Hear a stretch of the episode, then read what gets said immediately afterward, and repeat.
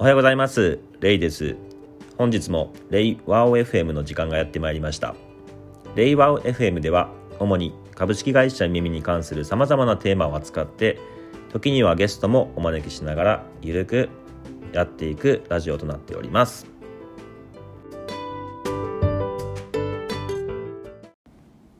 はい。今日はですね生活不安解消制度について話をしたいと思います。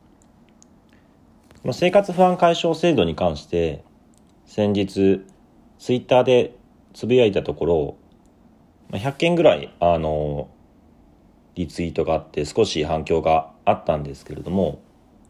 この生活不安解消制度というのはどういう内容の制度かというと、いわゆる専門的な能力がまだ不足していて、その人材市場の評価からすると、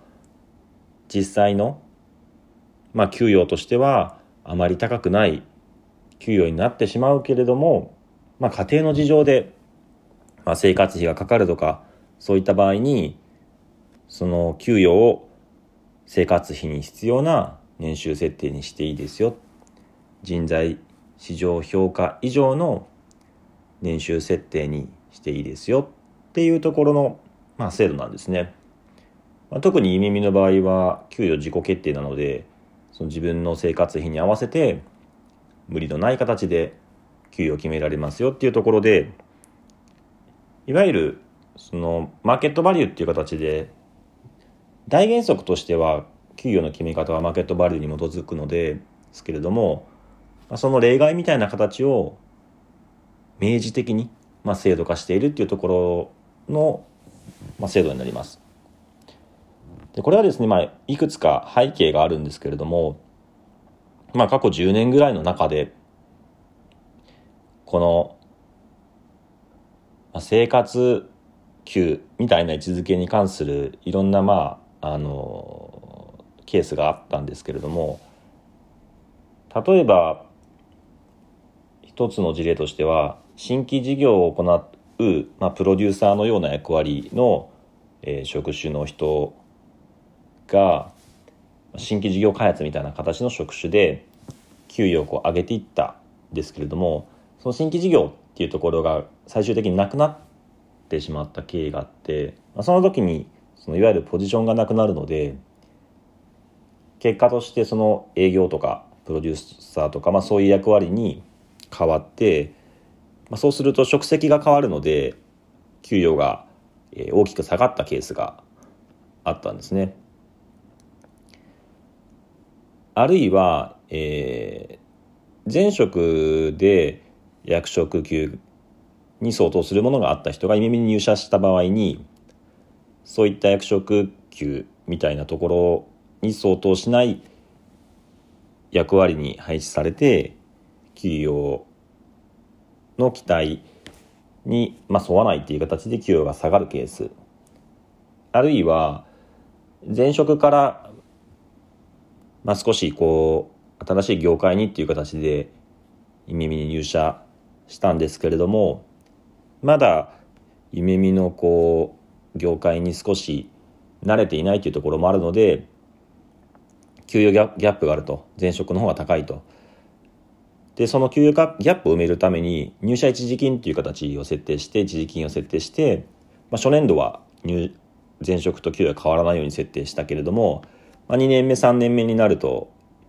えー、前職より、えー、年収が下がってしまうと。一方で自分もまだこう実力が、えー、ないっていうのは本人も分かっているので上げられないまま、えー、下がってしまうと。そういった場合に特にその生活例えば家族とかがいたりとか生活にどうしてもその費用がかかるっていう中で、えー、給与が下がってしまうとかなり精神的にこうしんどい思いをする本当に生活に精一杯で時間はまああるかもしれないけれども心の余裕がなくて、新しいこう能力開発とか学習に目が向けられないっていうそういうケースが何件もあったんですよね。でやっぱりその給与っていうのはやっぱ衛生要因だっていうふうにつくづく感じていて給与があるからまああのある程度まあそのモチベーションっていうのは湧くとは思うんですけども基本的にはそのないと、えーまあ、モチベーションが湧かないというかないと、え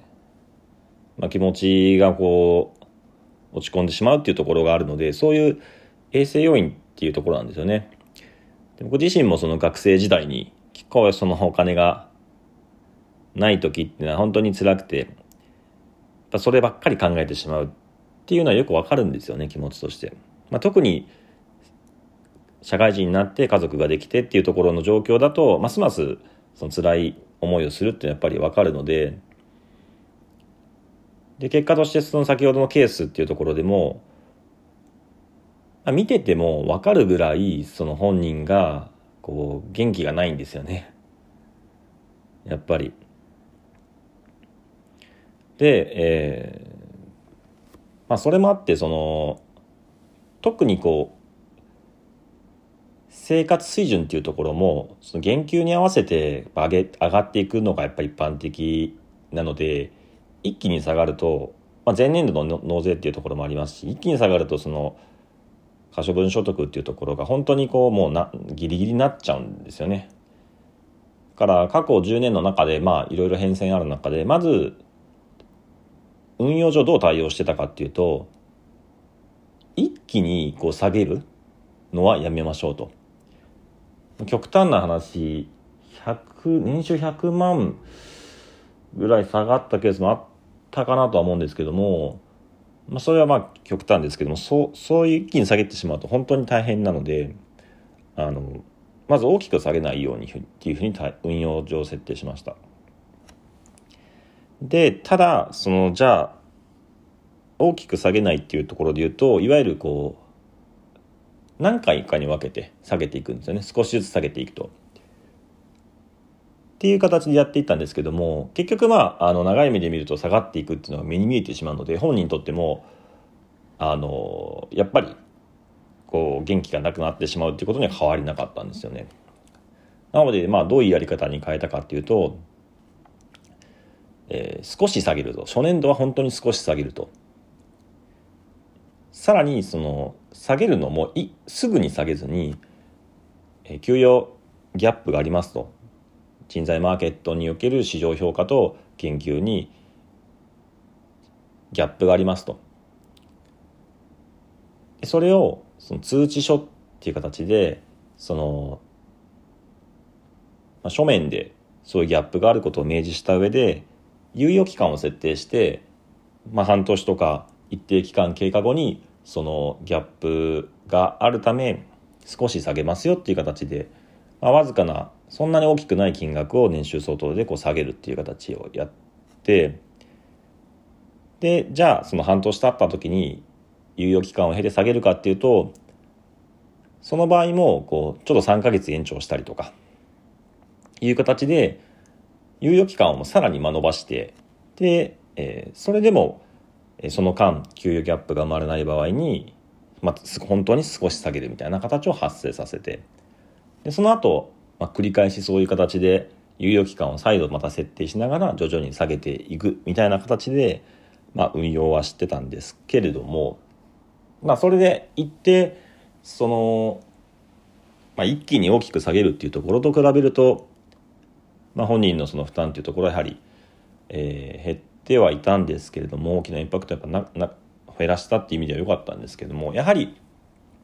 そのギリギリの中で生活しているとその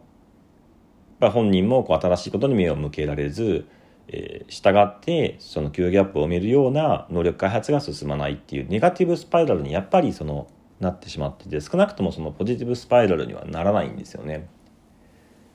で会社の中でそういう人が一人でもやっぱりいるとぱこう周りへの影響っていうところは少なからずやっぱり発生していて、まあ、そういったところをこうどうあのカバーしていくかっていうところってなかなかその元気づけても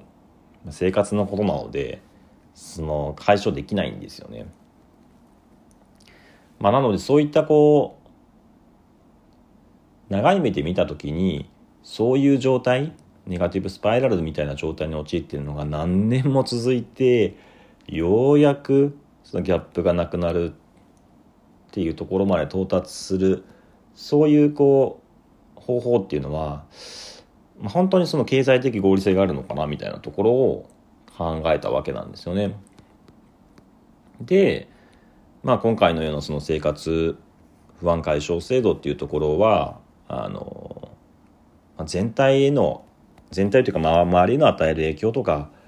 えー、あるいはその本当にこう生活費が、えー、かかるっていうところであの例えばこう本来の給与よりも多かったとしても精神的にまあ安定した状態でこうそれをギャップをなるべく早く埋めようっていう形で能力開発を行い結果としてそのポジティブスパイラルっていう形で、えー、早く到達した方が会社にとってもまああの経済的に合理性があるだろうっていうところをあの感じてこの生活不安解消制度っていうところをまあ導入したっていう経緯があったんですよね。でまあこういった制度をまあ明示的に行う制度を設定することによって本人もその何て言うんですかねこう後ろめたくなくそうですね安心してまあその相談できるっていうところもまあありますし、まあそ、そんなもんなんだよっていう給与っていうのはまあそういう、まあ、そもそも誤差がありますとその前職の給与を引きずる場合っていうのもあったりするので、えー、そもそも誤差があるのでまあ、そういうもんですよっていうところを明示的にすることであのまあ目くじら立ててねそのあの人はなんで高いんだっていうことにもならないんですよね。で実際まあ以前まではそのマネージャーの人がだいぶ前はですねだいぶ耳のだいぶ前まではそのマネージャーの人が本人、まあ、現場のメンバーの人の本人の給与年収設定を知っていてでその年収設定から期待されるまあ、職務期待っていうところに対しを、目標として設定して目標管理制度っていう形で人事評価などをしてたんですけれども、その中で、まあ、本人の、え年収が高い場合、まあ、それが例えば生活面でどうしても必要だっていう形で年収が高い場合に、まあ、どうしてもギャップが実績とのギャップがあるわけなんですよね。でそのマネージャーの人がやっぱりそういう場合になんだよこいつこれこれだけのその給与もらっておきながらなんでもっとこう成果出さないんだよみたいな形で、まあ、そのこう給与との比較っていうところで本人の、え行動面、まあ、成果面っていうところに関して苛立ちを覚えたりとかでそれがあからさまにその本人とのその、えー、接する中で出てしまうワンオンワンのミーティングとかでも出てしまうみたいなことがやっぱり起きていたんですよね。まあ、そういうところもあって、うんまあ、健全ではないなっていうふうに思ったんですよね。ネガティブスパイラルに本当に入ってしまう全てが。まあ、なので、まあ、給与ってそんなもんだよ、給与ってそんなもんだよっていうところを、まあ、明示的にする意味でも、その、意味の現状は、生活不安解消制度っていうところを明確に制度化して、まあ、あの、定義しているっていう状況になってるんですよね。まあ、これが、その、正しいかどうかっていうところは、なかなか何が正しいかっていうのは難しいなとは思うんですけれども最終的にはそういう本人が、えー、ていうんですかねこう頑張れよみたいな それは本人の問題だろうとそんな大変だったとしてもあのなんとか切り詰めて頑張るもんだみたいなあの精神面や感情面を、えー、逆に頑張るべきだっていうふうに主張する人もいると思うんですけどもまあ、僕の個人的な考えとしてはそういう精神面や感情面もが与える感情面が与えるその効果影響っていうところを考慮して最終的に経済合理性を考えようと、まあ、つまりそのやっぱりその感情面とか行動面っていうところで周りにネガティブなインパクトを与えたり本人もまあ辛い思いをして結果として先ほど話したようにネガティブスパイラルに陥ってなかなか能力開発が進まないと。そういうまああの人がなるべく組織の中ではなくして、まあ、全員がその学習に対して前向きな状況を作ることがあの望ましいですし、まあ、本人のその単体の、えー、投資学習っていうところを見たとしてもその早い段階でやっぱりギャップを埋めるような形で能力成長を行うっていうところが会社にとっても、えー、結果を出してもらうっていう意味では都合がいいのでまああの実際のところこの、まあ、制度が適用される人っていうのはかなり嫌なので、まあ、全体の投資として捉えてみたとしてもきちんと、まあ、ペイするだろうというところであのこういった制度を、まあ、導入しているっていうところでですね。はい。まああのー、少し特殊な制度かもしれないんですけどもそういったコンセプトで、えー、運用しております、はい、以上生活不安解消制度に関する説明でした。